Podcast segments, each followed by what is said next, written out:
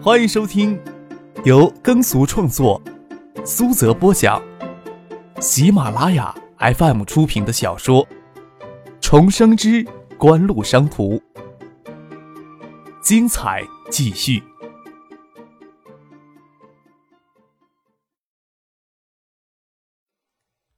第六百三十九集。金融投机与发展实业的优劣可以说是一目了然。再说几乎商事要做大做强，也需要注入巨量的资金。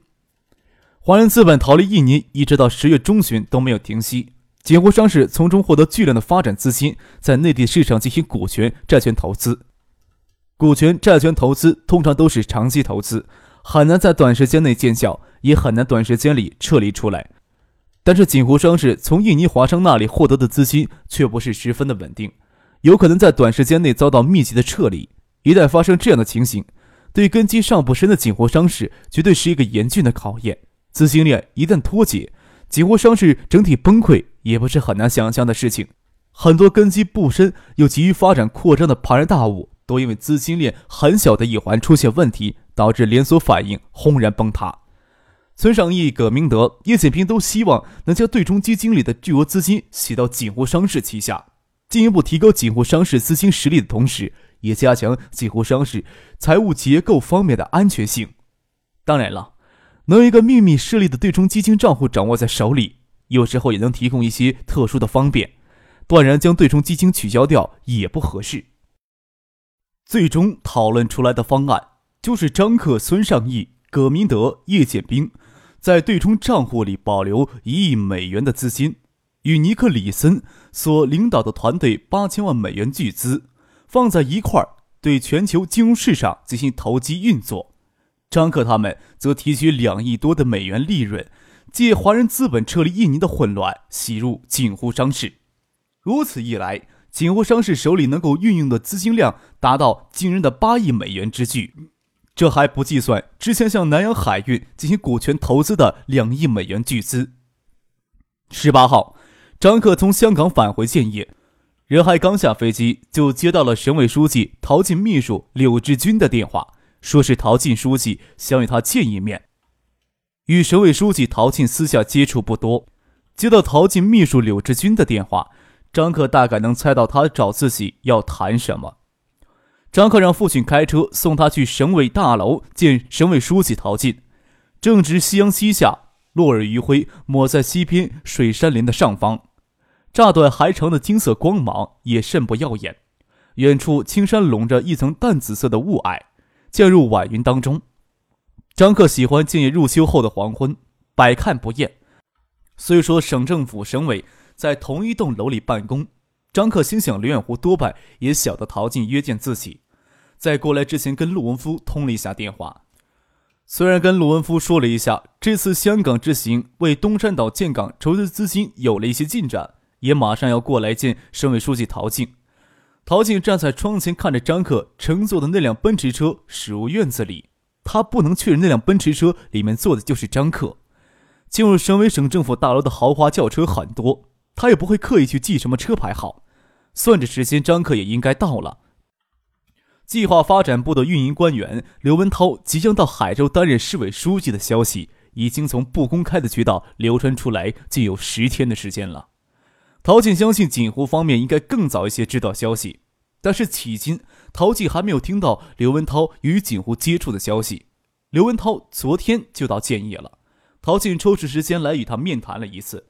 刘文涛却有意无意的避免主动去谈锦湖，这让陶静心里隐隐有了一层担忧。无论从哪方面来说，这多少有些不正常。到海州担任市委书记，都回避不了面对锦湖的。当然了，刘文涛在中央党校里面与张克有过一次不期而遇，这是陶静所不知道的。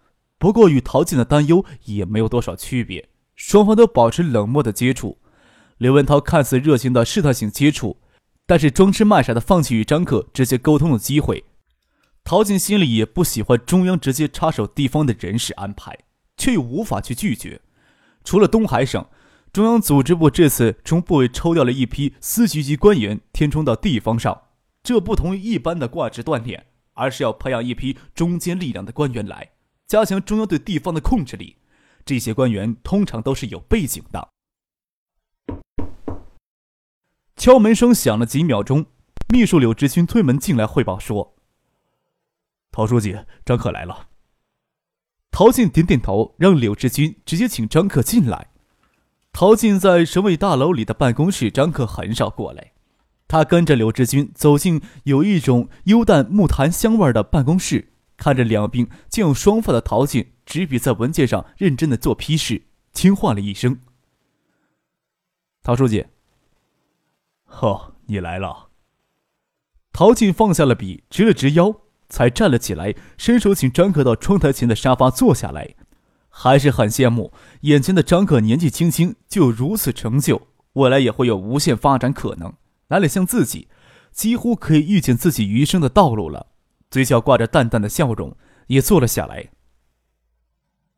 我呀是臭棋篓子，不然呀就要请你来陪我多下几盘棋，看锦湖这几年的发展，运筹帷幄之中就知道你棋力很高。就不丢人现眼了，偶尔找你聊聊天，想必也不会招人厌烦。没有，我还想跟陶书记您多请示汇报呢，就怕打扰您的工作。张克态度谦虚的说道：“锦湖可是在您的关怀下才有今天。”陶静笑了起来，说道：“不要拿这种一本正经的语气跟我说话，年轻人应该有些傲气。”我家小南呀，就从来不把我放在眼里。我找你啊，也要是说一些事情的，也不用这么严肃。我将你当成小友，你可以把我当成……那我就听陶书记您的话了。张克嘴里这么说着，态度上却没有放松。有做的不周到的地方，还要陶书记您体谅吧。陶静微眯着眼睛看着张克，迟疑了两三秒，说道。根据中央组织部的安排，明天就将召开省委全委会议上，要增选刘文涛为省委委员。然而，由省委出面派遣他担任海州市委书记的位子上去。刘文涛昨天就到建业了，差不多再有一个星期，就要去海州赴任了。你们可能之前听到些消息，既然请你过来，我就正式将这个消息告诉你。我仅代表锦湖感谢中央、省委给海州委派了一个有能力的领导。相信海州在刘书记的领导会干出一番大事业的。”张克说道。陶静从张克的神色里看不出什么，就是因为看不出，就知道他的态度冷淡了。陶静心知唐学谦去江南担任省委常委、常务副省长是高升，海州市的经济新构架也尽可能朝地方势力、朝锦湖倾斜。即使委派一名新的市委书记，锦湖也不应该有太多不满意的地方。冷淡。那也大概是刘文涛单方面的冷淡了，陶静也颇为感到头疼。严家在浙东，在京津地区呼风唤雨，这时候就要将注入征到东海来，这也无所谓。区域经济横向发展本就是大势所趋，要增加经济发展的活跃度，就要打破地方保护主义的顽劣性质，能大力的引进海外资本，还有什么理由拒绝国内资本的跨地区发展呢？但是严家一副强龙过江的姿态。却是太强硬了。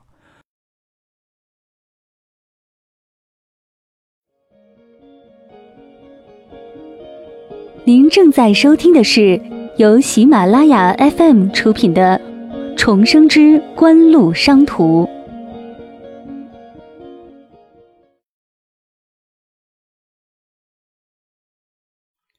陶静心里清楚，锦湖在过去四年时间里给东海省带来了什么。在未来还将继续给东海省带来什么？省里对锦湖的态度根本不可能轻易动摇的。他微微点了点头，说道：“我也相信刘文涛担任海州市委书记能干出一番事业来。我想他也清楚锦湖对发展海州经济的重要性。我对锦湖、对刘文涛都充满期待。”张可听陶锦这么说，心里想：他也是在担忧什么吗？想必刘文涛昨天到建业以后，陶静已经与他面谈过了。大概刘文涛昨天的谈话没有令他十分的安心吧。张克心里微微一叹，无论怎么说，他都不希望与海州市的新市委书记起摩擦的，对锦湖绝没有好处。可惜别人已经摆出如此的姿态。陶静话里的意思也是很明显的了。省委不会忽视锦湖对海州、对全省经济发展的重要作用，但也希望海州能有一个稳定、团结的局面。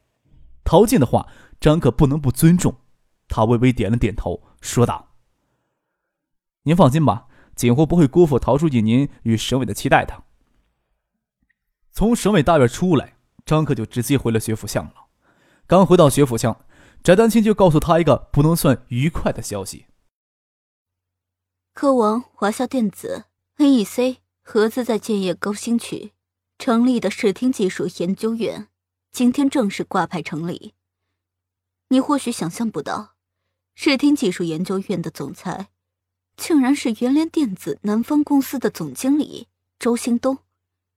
这应该是华夏电子 NEC 向科王正式注资持股的第一步。晚上，他们要在建业大酒店举办一个庆祝酒会，这是酒会邀请的人员名单。锦湖经济研究中心对宏观经济、产业经济进行研究，本身就有着市场情报搜集的职能。除此以外，锦湖经济研究中心还设立一个直接由翟丹青管理的独立办公室。周兴东此人傲慢无礼，能力才识都不足为虑。张可心想，他以后会代表华夏电子负责与科文后续合作吧？这对锦湖来说应该算是好消息。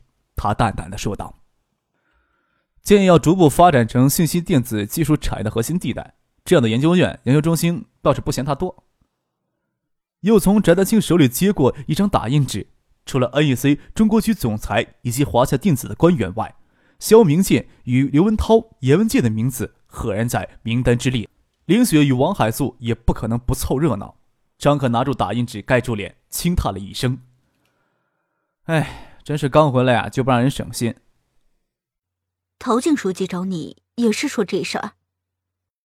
嗯。张可点点头，说道。陶静书记啊，应该找刘文涛交谈过了，应该是有些不安心，才将我找过来的。换做是你，你会怎么想？张克坐直了身子，看着翟丹青。换做是我，我也会担心会给架空而毫无作为。刘文涛或许担心没办法捞钱，不甘心将海州的任职完全的当成镀金之旅。不过这种担心。本质来说，还是锦湖在海州太强势了，而且刘文涛也不会相信，锦湖会在他与宋培明、杜小山、陆毅光三个副书记之间持公允公正的态度。翟丹青分析道：“不需要严文杰找刘文涛，刘文涛知道，红信建设在海州有利诉求。”也会一样主动去找严文杰。民主集中制呀，民主集中制，谁都不想民主，谁都想着集中，都想大权独揽呐。张克微微一叹，又笑了起来。唉，锦湖身上每根毫毛都是清清白白的，可惜没有人相信啊。夜里图书阅览室将近关门的时候，张可还打算先送陈飞荣回宿舍，接到姚文胜打来的电话。姚文胜正陪着王维军经过高新区新行政大楼中心的工地，问张克有没有兴趣一起过去看看湖东商圈的建设进度。张克先送陈飞荣回了宿舍，然后让父亲开车到东大南门等他。出了东大南校门，就能看到新行政中心伫立在湖畔黑黢黢的影子，有临时供电的白炽灯泡勾勒出大楼在夜空下的轮廓。但是开车过去还是要先经过世纪锦湖的工地。经过世纪锦湖的工地时，张克远远看见前面的路口停着几辆轿车，好些人站在路灯下，指着世纪锦湖在湖东岸开发的已经结构封顶的高层公寓楼指手指脚的。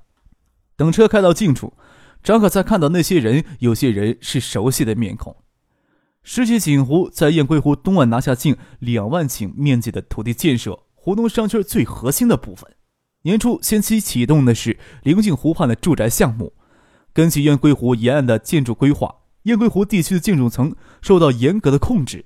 最靠近湖的地方是雁归湖东北两偶两百亩的别墅建设项目，这也是雁归湖沿岸唯一的别墅项目，用来帮助百人计划招募到海外华裔工程师与科学家在建业安家落户。从环湖东路一直过去到园林路之间是十二栋高层公寓楼，有条天然的窄河穿过公寓楼区。世纪锦湖将建一座小型的沿河商业街，来丰富社区的商业环境，也将是未来湖东商圈商业地产的一个小部分。邵志刚领导下的世纪锦湖地产几乎将所有的精力都投入到湖东商圈的建设当中，财力也相当宽裕，建设的速度就非常快。别墅项目已经开始收尾了，十二栋高层公寓楼以及四栋唯一单元的小区分三期建设，一期四栋楼只用了半年时间。八月下旬就结构封顶，到今天，公寓楼项目二期的四栋楼也建到三分之二的高度，三期的四栋楼基桩工程也已经结束。邵志刚对张克、对王文军等人的口风还是很紧，不随便夸海口。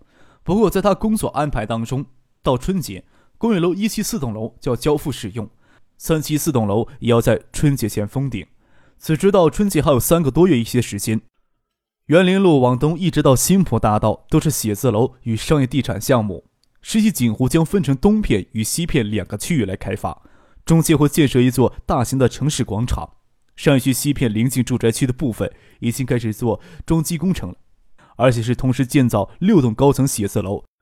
肖明建、刘文涛、严文介、谢建南、周信东、凌雪等人就站在园林路上，往着夜里还在紧张的施工工地上看。锦湖的资本还真是雄厚呀！严文界轻声感慨道：“按照这个速度，活动商圈很快就能建成了吧？原计划是四到六年，规定期限未能完工，还可以再放宽到两年。毕竟世纪锦湖刚成立项目时。”肖明建身为建业市委副书记、市长，对世纪锦湖地产的情况还是相当了解的。五月下旬，他们从印尼华人手里获得巨额融资。另外，锦湖也直接将东北角的别墅区整片的构想，世纪锦湖的建设进度突然就加快了。杨文介不清楚华人资本逃离印尼的细节，也无从判断世纪锦湖从中能获得多少融资。唯一能够肯定的，世纪锦湖地产集团背后获得锦湖强有力的支撑，不管是间接的还是直接的，锦湖能调动的资本超乎一般人的想象。就目前的建设规模来看，世纪锦湖地产在国内绝对要算大地产商了。要计算开发规模，背后有信通银行支撑的宏信建设，在京津地区的地产开发也不过如此的规模。房地产开发算不上技术活，是资金密集产业。周兴东不知深浅的插了一句嘴：“北京最快的造楼三天一层，一栋百米高的大厦也不需要一。”肖明建脸上有些不悦，在夜色掩饰下，他想起王维军捷足先登提出的针对北京地产圈招商引资计划，似乎执行的相当顺利。也就是十月初国庆期间，王维军、姚文胜邀请北京地产圈的一些人士到界来参加一个非正式的地产论坛，让他们看到世纪景湖在高新区的建造规模以及高新区这两年来的巨大变化。至于国家与地方对高新区的高额投入与优惠政策。这些演文界已经免费替他们宣传过了，只不过桃子给王维军亲手摘走罢了。刘文涛眉头微微憋着，很少说话，他有些心不在焉。张克乘坐的奔驰车驶到跟前，他都没有留意到。就算在建业，也不多见的行政级的奔驰轿车在他们面前停下来，他才回过神来。张克下了车，环顾站在路旁的众人，跟肖明建点头笑了笑，说道。肖市长这么晚都过来视察工地呀？怎么没见到市锦湖的人陪同呀？又侧头吩咐傅俊：“你给王书记打个电话，说我在这里碰到肖市长了，我在这儿等他。”肖明建敷衍的笑了笑，说道：“呵，科王与华夏电子 NEC 在建业合资成立研究院，我代表市里出席他们的招待酒会。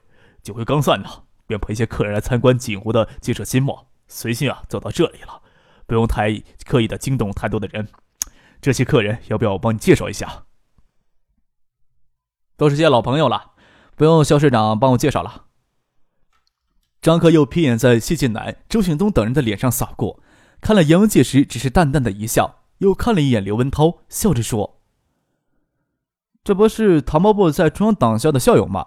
刘局长也到晋野来做客。”黄昏时陶静见张克的消息没那么容易传来，但是在场又有多少人看不出张克是在装痴卖傻？细细难见刘文涛脸上掩饰不了的尴尬，他心知自己也不讨张克喜欢，但是在场也只有他能替刘文涛硬转这个弯儿。刘局长已经不是刘局长了，再过几天，刘局长就要去海州担任市委书记了，想必锦湖应该很快就会接到通知吧？啊，刘书记，那真是惊喜了！上回见面都完全没觉得刘书记会到海州工作，到海州之后一定要让我尽下地主之谊啊！